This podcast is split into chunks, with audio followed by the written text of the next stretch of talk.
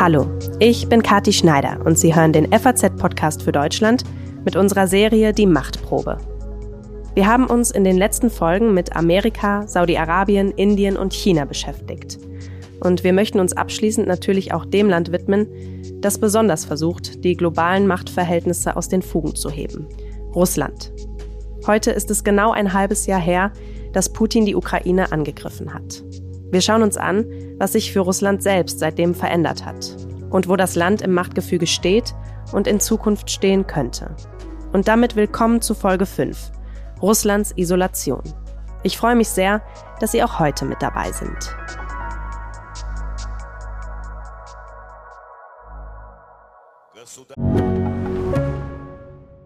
Ich bin Dr. Falk Stierkart und leite ein medizinisches Versorgungszentrum in Erlangen. Der Job als niedergelassener Arzt ist nicht unattraktiv, aber er scheitert oft schon an der Wurzel. Wenn unser Studiensystem nicht darauf ausgelegt ist, genug Ärzte in guter Qualität auszubilden, wie soll die medizinische Versorgung in Mittelfranken dann gedeckt sein? Die besondere Nähe der niedergelassenen Haus- und Fachärzte ist in Gefahr. Was die Gesundheitspolitik jetzt dringend ändern muss, erfahren Sie auf rettetdiepraxen.de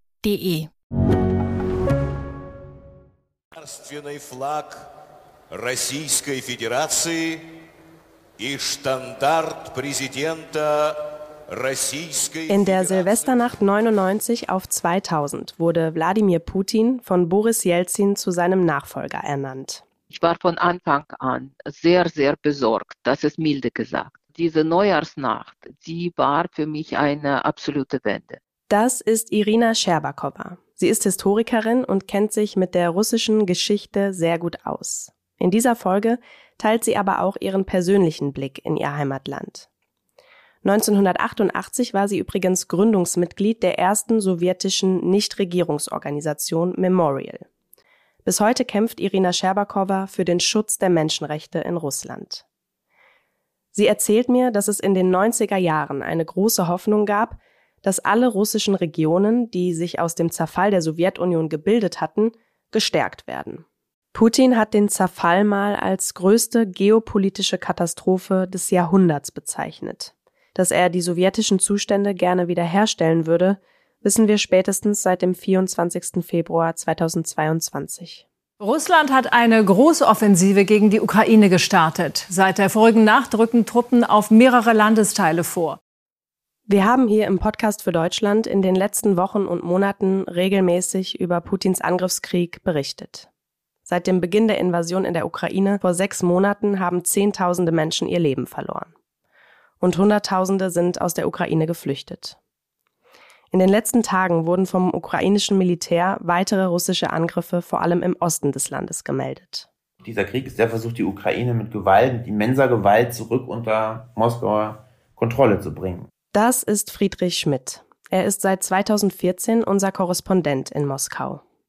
Jetzt in der jüngsten Eskalation, naja, in der groß angelegten Eskalation hat es Russland nicht geschafft, wie geplant, einen raschen Sieg zu erringen. Man wollte ja offenbar diesen Enthauptungsschlag gleichsam gegen Kiew führen, der ist gescheitert und auch an anderen Orten musste man sich zurückziehen. Dieses Versprechen eines schnellen Sieges, was es durchaus am Anfang gab, äh, wenn man auf die ersten Tage blickt, das ist jetzt dahin und jetzt wird so auf einen langen Krieg eingeschworen. Die Fronten, die wirken im Donbass und auch im Süden, wo man ja anfangs viel Gelände erobern konnte, da in den Gebieten Cherson und Zaporizhia, mehr oder weniger festgefahren. Und es wirkt bisweilen so, als tue sich Russland schwer damit, das Eroberte zu halten.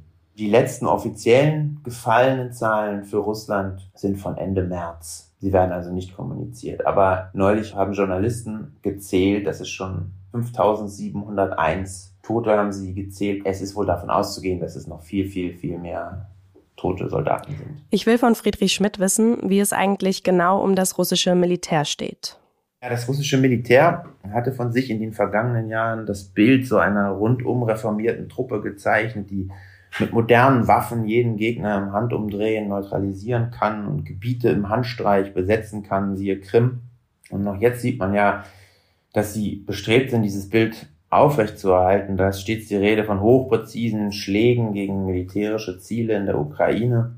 Und es ist ja auch so, dass diesem Bild offenbar auch viele Politiker geglaubt haben, denn die dachten ja, dass Russland tatsächlich dann in der Ukraine rasch Erfolg haben werde. Aber tatsächlich haben ja eigentlich gerade die Vorgeschichte des Überfalls und auch die erste Phase der Invasion gezeigt, dass die Realität diesem Bild nicht standhält. Da war es so, dass leicht bewaffnete Einheiten zum Sturm aufs nicht eroberte Kiew geschickt wurden, Fallschirmjäger wurden zu einem nicht eroberten Flughafen geflogen und abgeschossen und so weiter. Das kriegen dann die Russen natürlich nicht mit, aber eigentlich, wenn man genau hinguckt, ist ja schon klar, dass diese Propagandaideologie von angeblich, von Ukrainern, die angeblich nur darauf warten, befreit zu werden und die Russen mit Brot, Salz und Blumen begrüßen, dass das einfach Quatsch ist. Man hat da gesehen, dass diese von Putin persönlich propagierte Ideologie nicht nur eben Propaganda ist, sondern tatsächlich auch operative Folgen also auf dem Schlachtfeld hatte, und zwar aus russischer Sicht fatale Folgen. Irina Scherbakowa erzählt mir, dass russische Soldaten 1500 Euro Monatssold bekommen, um in der Ukraine zu kämpfen. Mittlerweile sind es etwa 2000 Euro. Das sei viel Geld für ein Leben in der russischen Provinz die Familien von den Gefallenen bekommen Geld. Und das, so schrecklich und oft zynisch das klingt, das macht das Schweigen einfacher. Es häufen sich natürlich die Meldungen über die Fälle, wo eine Familie zum Ehren des gefallenen Sohnes sich ein neues Auto zulegt. Im gewissen Sinne findet man sich oft in einigen Familien damit ab. Das Geld macht das Schweigen über diesen Krieg einfacher. Aber spurlos geht er an vielen Russen nicht vorbei. Es häufen sich auch Fälle und die sickern durch, wo die Mütter nach ihren Söhnen suchen. Es gibt ja einige, die einfach als vermisst gemeldet werden. Sie wissen nicht, ob sie am Leben sind oder ob sie gefallen sind. Aber es ist ja eine Geschichte, die anders aussieht als im Tschetschenischen Krieg, weil russische Regierung und russischer Staat gibt Geld. Damit werden auch die Menschen geworben. In der Situation der Arbeitslosigkeit zum Beispiel in der russischen Provinz ist das eigentlich ein lukrativer Vorschlag. In diesem Krieg lockt der Staat also vor allem arbeitslose Menschen aus der Provinz. Aber kommen wir jetzt mal zur Wahrnehmung des Krieges in Russland. Ich denke, da gibt es eine Spaltung. Es gibt Leute, die das gerne ausblenden möchten. Es gibt Leute, die das unterstützen oder die sagen, Putin hatte keine andere Wahl, so wie er das selber sagt. Es gibt die Umfragen, zum Beispiel des unabhängigen Levada-Zentrums, das ziemlich hoch angesehen ist und die zeigen, dass die Zustimmungswerte für Putin persönlich, aber auch für andere Institutionen im Land seit Ende Februar deutlich gestiegen sind. Zum Beispiel die Zustimmung für Putin persönlich ist jetzt wieder stabil über 80 Prozent. Die Zustimmungswerte für Putin sind also wieder gestiegen, trotz dessen, dass das Land mit Sanktionen belegt ist. Aber wie genau ist die Stimmung gerade im Land? Wenn man so jetzt zum Beispiel durch Moskau geht, dann ist schon so ein bisschen Sommerstimmung und dann in den Parks laufen so alte sowjetische Lieder, kann man hören. Und in den Supermärkten sind die Regale voll. Es, ist, es sind einige Produkte verschwunden, aber es ist jetzt auch nicht so schlimm. Also wer jetzt das nicht wahrnehmen möchte, der kann durchaus das verdrängen. Und im Fernsehen zum Beispiel ist dann die Rede, dass Russland da in einem epischen Ring mit dem Westen steht. Aber es ist jetzt so, dass man da schon auch sich selbst die besseren Karten zuschreiben. Sammlung, Konsolidierung, Durchhaltevermögen der Russen und so, das ist da dann der Tenor.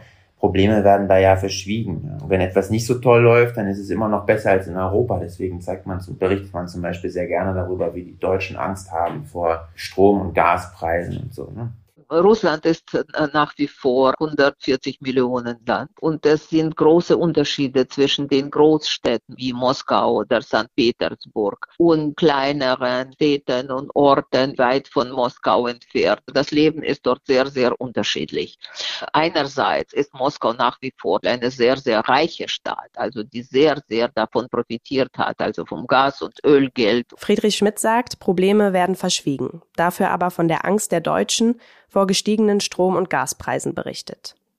Kurz zur Erinnerung. Putins Angriff auf die Ukraine hatte die Gaspreise in die Höhe getrieben. Die geplante Pipeline Nord Stream 2 wurde als Deutschlands Reaktion auf den Angriffskrieg gestoppt. Und seit Ende Juli ist die Gaslieferung auch durch Nord Stream 1 auf 20 Prozent gedrosselt worden. Deutschland und Europa haben neben dem Stopp von Nord Stream 2 noch zahlreiche weitere Sanktionen gegen Russland verhängt zum Beispiel den Ausschluss russischer Banken aus dem SWIFT-System. Sind die Sanktionen aber in Russland schon zu spüren?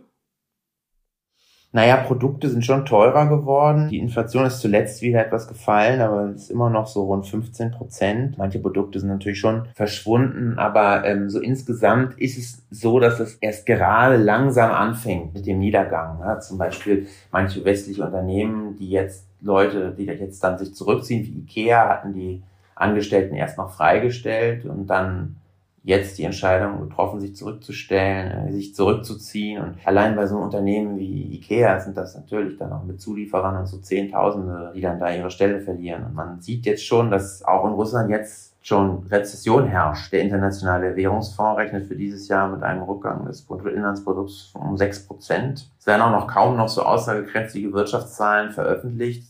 Ich will von Friedrich Schmidt wissen, wie Putin die Sanktionen eigentlich vor der Bevölkerung rechtfertigt nicht der Krieg hat dazu geführt, der Überfall auf die Ukraine Ende Februar hat dazu geführt, dass diese Sanktionen verhängt worden sind, sondern der Westen hätte sie sowieso verhängt. Weil der Westen antirussische Politik macht und nur darauf wartet, Russland zu schaden, sind diese Sanktionen gemacht worden. Putin steht mit dem Rücken zum Westen. Und damit sich die Beziehung überhaupt wieder verbessern kann, muss vor allem der Krieg in der Ukraine beendet und die Verstöße gegen die internationale Ordnung eingestellt werden. Wir haben hier im Daily auch schon über Putins Suche nach neuen Partnern gesprochen. Und in unserer letzten Folge dieser Serie ging es unter anderem um die Partnerschaft zu China. Wie steht es um dieses Bündnis eigentlich aus russischer Sicht? Man spricht viel über die Partnerschaft mit China, aber es wird eigentlich immer klar, dass Russland darin der Juniorpartner ist. Zum Beispiel China kauft auch russisches Öl zu den großen Rabatten und ist auch jetzt nicht zur Stelle, um die russische Auto- oder Luftfahrtindustrie zu retten. Man geht eher davon aus, dass Peking Russlands wachsende Abhängigkeit ausnutzen wird. Und ich sehe nicht den Ertrag dieser vielbeschworenen Partnerschaft so in großem Stil. Es ist jetzt auch nicht so, dass China sagen würde, wir bauen jetzt mit chinesischem Geld eine Pipeline Power of Siberia 2. Es gibt nämlich die erste Power of Siberia, Sila Sibiri gibt es schon, aber die zweite will Russland, aber irgendwie, es klappt alles seit Jahren nicht. All solche Faktoren lassen mich daran zweifeln, dass jetzt die vielbeschworene Männerfreundschaft von Xi Jinping und Putin so viele Erfolge abwirft. Es ist natürlich klar, dass sie auf internationaler Bühne immer ins selbe Horn stoßen, wenn es darum geht, westliche Übergriffe äh, gegen souveräne Staaten wie Libyen oder Irak oder Burma, Myanmar oder Syrien zu geißeln. Im UN-Sicherheitsrat gibt es dann da immer wieder gemeinsame Front. Aber dass jetzt die Chinesen so ein echter Freund wären, der dann irgendwie dem bedrängten russischen Bruder und sei es auch nur kleinen Bruder unter die Arme greifen würde, naja, das, das sehe ich irgendwie nicht so. Ich will von unserem Korrespondenten wissen, ob sich für Russland schon neue Bündnisse entwickelt haben ich sehe eigentlich nicht, dass wirklich neue Bündnisse geschlossen würden. Also zum Hintergrund gehört, dass Putin eigentlich seit vielen Jahren immer von einer multipolaren Weltordnung redet, die gerade sich herausbilde und die eine monopolare Weltordnung unter amerikanischer Hegemonie ablösen solle. Aber einerseits ist es irgendwie doch fragwürdig, ob die Welt in den letzten drei Jahrzehnten wirklich monopolar und nur von Amerika dominiert gewesen wäre. Es wirkt eher wie so ein Kampfbegriff. Und andererseits ist es so, dass sich eigentliche Verbündete Russlands, wie zum Beispiel Kasachstan, schon auch nicht ganz klar auf die Seite Russlands schlagen, sondern ihrerseits auch in Sorge sind wegen dieses offenen Neoimperialismus, den Putin da jetzt fährt, mit diesem Eroberungskrieg, der ja letztlich ein imperiales, neoimperiales Projekt ist. Dann gibt es noch andere Vereinigungen, wie zum Beispiel die G20 oder die BRICS, die waren Putin früher schon wichtig, von 2014 an besonders, weil der damals ja aus dem Kreis der G8 verbannt worden ist, wegen der Annexion der Krim. Aber so richtig konkrete Erfolge stehen da aus. Jetzt nicht so, dass irgendwie wahnsinnig viele Brasilianer oder Inder oder Südafrikaner, äh, um mal die BRICS-Partner zu nennen, in Russland investieren würden. China und Indien oder Afrika oder Lateinamerika. In Wirklichkeit können da keine wirtschaftliche, politische oder kulturelle echte Partnerbeziehungen gebildet werden. Man zeigt sich dann an der Seite von Venezuela, Nordkorea, Nicaragua. Das sind so Partner, die sich selbst schwer tun, international Anschluss zu finden. Auch wenn wir alle Wladimir Putin nicht in den Kopf schauen können, wissen wir, dass er gerade seine großrussischen Interessen in der Ukraine verfolgt. Schauen wir aber doch mal auf ein Gebiet, das in weiter, aber vielleicht auch näherer Zukunft für ihn und auch international relevant werden könnte. Die Arktis. Sein persönliches Interesse daran hat Putin schon 1997 mit seiner Dissertation über die Rolle mineralischer Ressourcen dort veröffentlicht. Die Grenzen der Arktis sind nicht eindeutig definiert. Das Nordpolargebiet umfasst Landesteile von Alaska und Kanada, Skandinavien und Russland. Über die Hälfte der Staatseinnahmen kommen aus Öl- und Gaseinnahmen, darf man nicht vergessen. Und die Arktis ist wiederum dafür die maßgebliche Ressourcenbasis. Das ist Michael Paul. Er ist seit vielen Jahren Senior Fellow bei der Stiftung Wissenschaft und Politik. In den letzten Jahren beschäftigt er sich hauptsächlich mit der Arktis und hat kürzlich sein Buch Der Kampf um den Nordpol veröffentlicht. Er erzählt mir, dass unter dem Eis unzählige Ressourcen liegen. Das reicht natürlich von Öl und Gas. Darüber hinaus gibt es eine Riesenpalette von Erzen, Mineralien, Edelsteinen, Gold und Diamanten bis hin zu seltenen Erden. Seltene Erden, die ja insbesondere für Zukunftstechnologien Zukunftstechnologien wie zum Beispiel Hybrid- oder Elektrofahrzeuge, aber auch solche, die für Waffensysteme von U-Booten oder Kampfflugzeugen verwendet werden können. Das internationale Interesse äh, an gerade seltenen Erden ergibt sich natürlich aus der Tatsache, dass bisher China zu 90 Prozent die Produktion und Verwertung von seltenen Erden kontrolliert. Diese seltenen Erden, von denen Michael Paul hier spricht, werden beispielsweise in Flugzeugtriebwerken oder Satelliten, Raumfahrzeugen und auch Raketen verwendet. Das ist ein extremes Beispiel westlicher Abhängigkeit, dem man gerne sich entziehen würde. Im Gegensatz zu Alaska, das für die USA eine weit entfernte Exklave ist, ist die Arktis für Russland ein geostrategisch, militärisch und wirtschaftlich wichtiger Teil der Föderation und hat schon fast eine mystisch überhöhte Bedeutung für Putin, sagt Paul was Sie auch in dem Bild erkennen konnten, dass Putin von sich hat machen lassen, als er mit entblößtem Oberkörper sich natürlich in Sibirien gezeigt hat. Ne? Also mit Sibirien wird starke Macht, Herausforderung verbunden. Also es hat eine stark überhöhte Bedeutung auch. Allein die russische Küstenlinie in der Arktis ist über 24.000 Kilometer lang. Das ist über die Hälfte der gesamten arktischen Küste. Russland hat auch die größte Anzahl an Eisbrechern mit über 40 Stück. Die USA dagegen besitzen nur einen. Ja, es sind eineinhalb, weil der zweite dient als, als Ersatzteillager. Das ist ein großer Unterschied zu den USA. Und praktisch heißt es natürlich, dass im Falle eines Unglücks oder einer, einer Havarie oder aber auch der Anspruch auf Seewege natürlich nicht in dem Maße von den USA wahrgenommen werden kann wie im Falle Russlands. Russland plant, Eisbrecher künftig zu bewaffnen, um die russischen Arktisgebiete verteidigen zu können, sagt Paul. Wir haben in den letzten Jahren eine Militarisierung der Arktis erlebt, die in der Geschichte zweifellos nur mit dem Kalten Krieg einigermaßen Vergleiche herleiten lässt. Im Juli hat Russland in seiner Marinestrategie verkündet, dass es auch die Gebiete des Nordpols weiter erschließen will. Um die Festlegung der Grenzen am Nordpol kümmert sich die Kommission zur Begrenzung des Festlandsockels der Vereinten Nationen. Sie werden in den nächsten Jahren darüber entscheiden, ob und welche Teile Russland im Nordpol nutzen darf, sagt Michael Paul. Es wurde von Geheimdiensten bereits befragt, ob äh, Russland sich überhaupt an die Regeln halten werde oder nicht, äh, wie im Falle Ukraine auch die territoriale Ansprüche von anderen Staaten äh, notfalls verletzen will, wenn es im nationalen Interesse ist. Insofern könnte in der Tat ein Kampf um den Nordpol nicht nur im übertragenen Sinne, sondern im praktischen Sinne stattfinden. Mit seiner Marinestrategie in der Arktis treibt Putin die Militarisierung des Nordpols voran. Nicht nur das birgt Konfliktpotenzial, sondern auch die NATO-Norderweiterung um Finnland und Schweden. Denn auch diese beiden Länder haben einen Gebietsanspruch in der Arktis. Kommen wir von Putins machtpolitischen und geostrategischen Interessen nochmal ins Innere des Landes. Russland war schon im letzten Jahr in der Rangliste der Pressefreiheit auf Platz 150 von 180. Seit Beginn der Invasion in der Ukraine wurde die Zensur noch weiter verschärft und lässt das Land nochmal um fünf Plätze weiter nach unten rutschen. Also Zensur ist völlig klar und deutlich eingeführt. Viele Medien sind verboten worden. Nicht mal das Wort Krieg äh, darf erwähnt werden. Wir wissen, dass Putin in Russland immer von einer Spezialoperation spricht. Diejenigen, die von einem Krieg sprechen, müssen die Konsequenzen dafür tragen.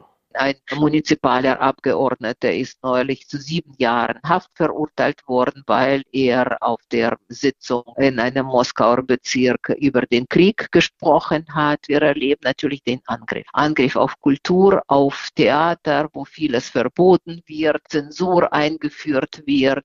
Man sieht, dass letzte Nischen im Bereich unabhängige Medien zum Beispiel geschlossen worden sind. Kritik an der Führung und anderen voran natürlich Putin ist tabu. Zehntausende Russen sind geflohen, ausgerechnet auch aus Bereichen, die für die Zukunft des Landes wichtig wären, IT und so weiter. Ich will von unserem Russland-Korrespondenten Friedrich Schmidt wissen, wie er jetzt, wo noch stärker zensiert wird, an Informationen aus dem Land kommt. Na, man kann natürlich sein VPN einschalten, das muss man wohl auch, um zu gucken, äh, was, äh, was ist denn der Unterschied, wie werden Dinge berichtet von außerhalb des Landes, wie werden sie innerhalb des Landes durch die Staatsmedien berichtet. Man kann ja auch mit Leuten sprechen, also sowohl hier auf den Straßen und so weiter, als auch mit den Experten. Man kommt schon an Informationen. Es ist nur schwieriger geworden. Es gab bis, äh, bis, bis kurz nach dem Überfall den Radiosender Echa Moskwy, Echo Moskaus, da kamen dann alle möglichen Leute zu Wort, äh, auch Oppositionelle und äh, da gab es dann einen Meinungsaustausch und so.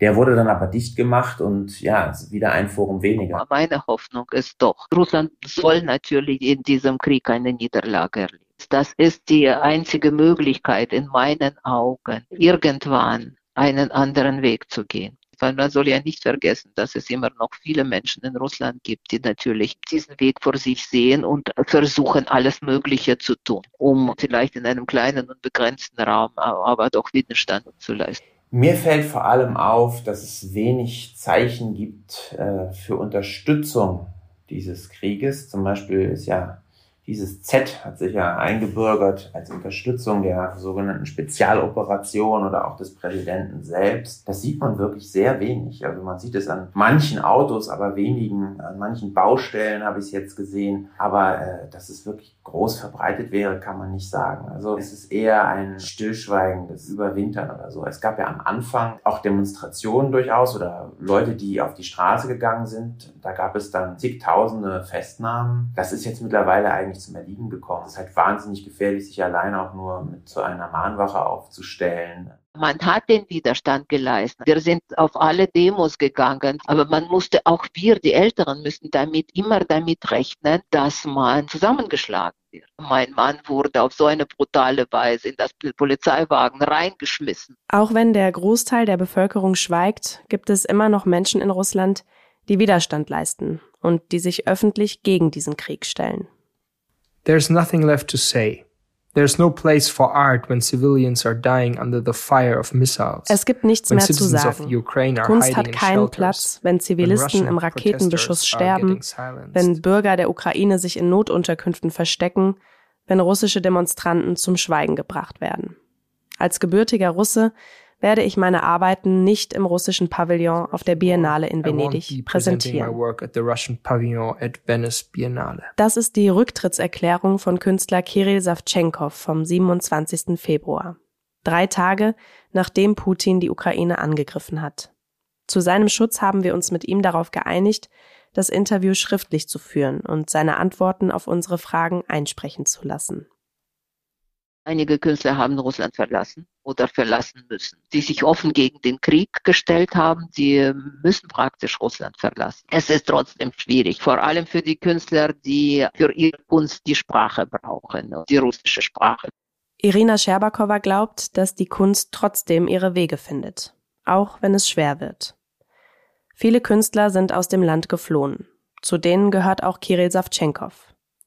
Wenn man sich seine Arbeiten anschaut, dann scheint es, dass Russlands Gesellschaft Künstler wie Kirill eigentlich in seinem Land braucht, um einen realen Blick zu behalten und Orientierung zu bekommen. 2018 hat er sich in einer Soundinstallation im Moskauer Museum für moderne Kunst mit der Frage beschäftigt, wie der Einsatz der Medien posttraumatische Belastungsstörungen triggern kann und damit digitale Kriegsführung begangen wird. The toxic content and graphic violence repeated with alterity at different platforms Telegram, Twitter Kirill sagt, die immer wiederkehrenden toxischen Inhalte und Gewaltdarstellungen auf Plattformen wie Telegram und Twitter führen zu Erschöpfungszuständen.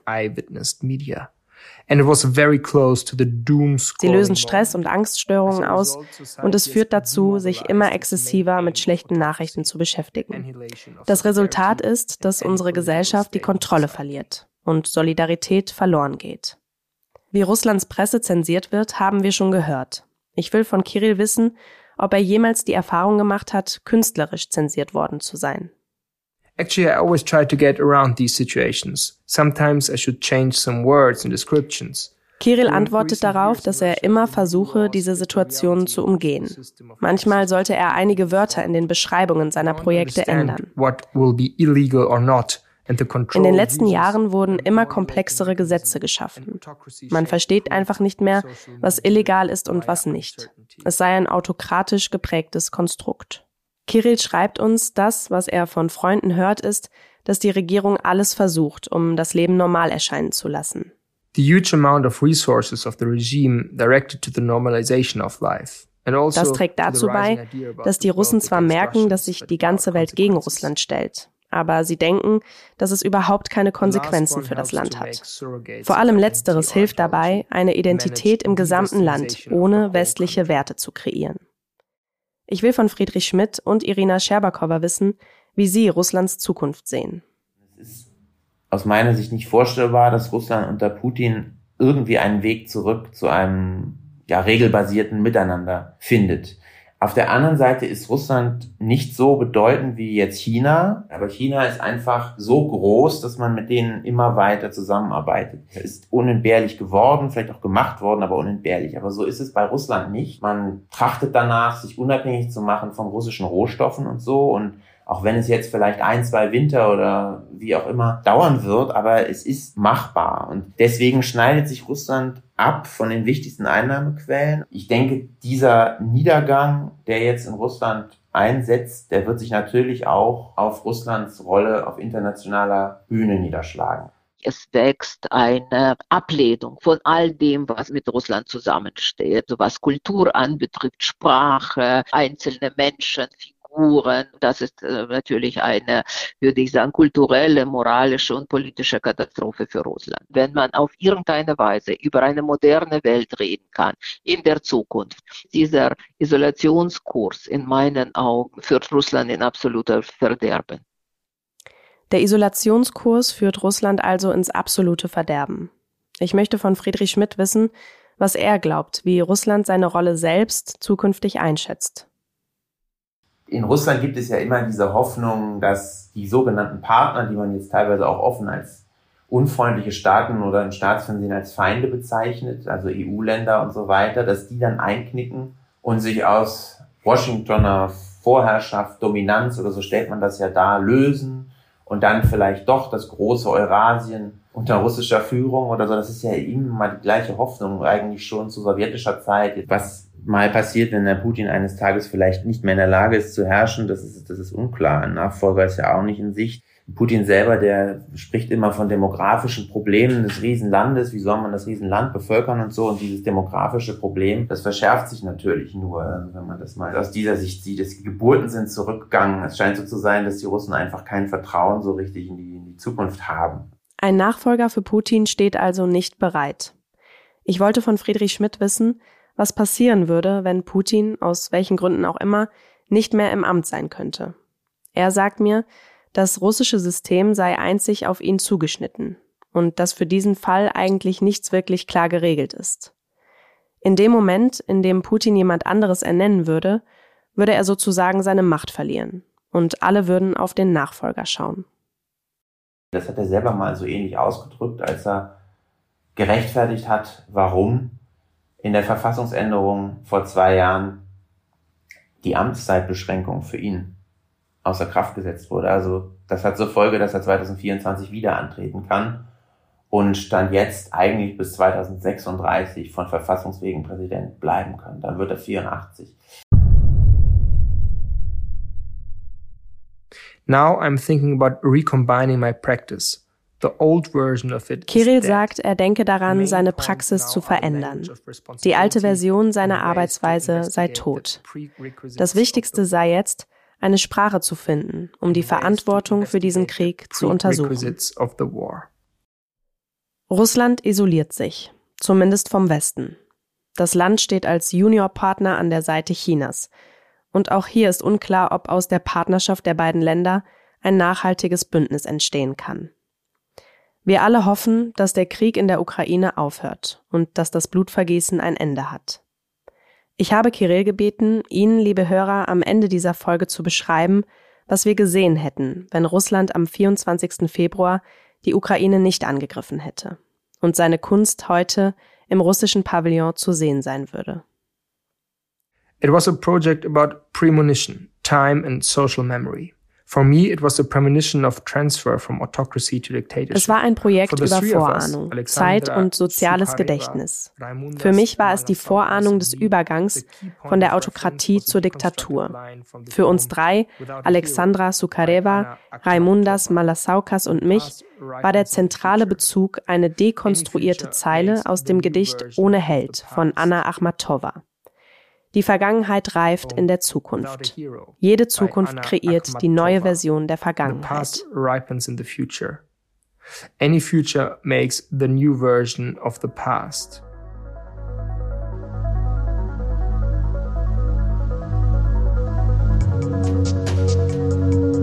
Das war der FAZ-Podcast für Deutschland mit unserer Serie Die Machtprobe, Folge 5 Russlands Isolation. Vielen Dank an meine vier Gesprächspartner, Michael Paul, Irina Scherbakowa, Friedrich Schmidt und Kirill Savtschenkov. Wir haben uns jetzt die Rolle von fünf Ländern näher angeschaut, aber am Ende unserer Serie sind wir noch nicht angekommen. Ich freue mich deshalb, wenn Sie auch am Freitag bei unserer Abschlussfolge mit unserem ehemaligen Außenpolitikchef Klaus-Dieter Frankenberger dabei sind. Redaktion Sandra Klüber, Sabine Schmidt und ich, Kati Schneider mit Unterstützung von Silvia Klaus und Simon Strauß. Vielen Dank Ihnen fürs Zuhören und bis Freitag. Tschüss.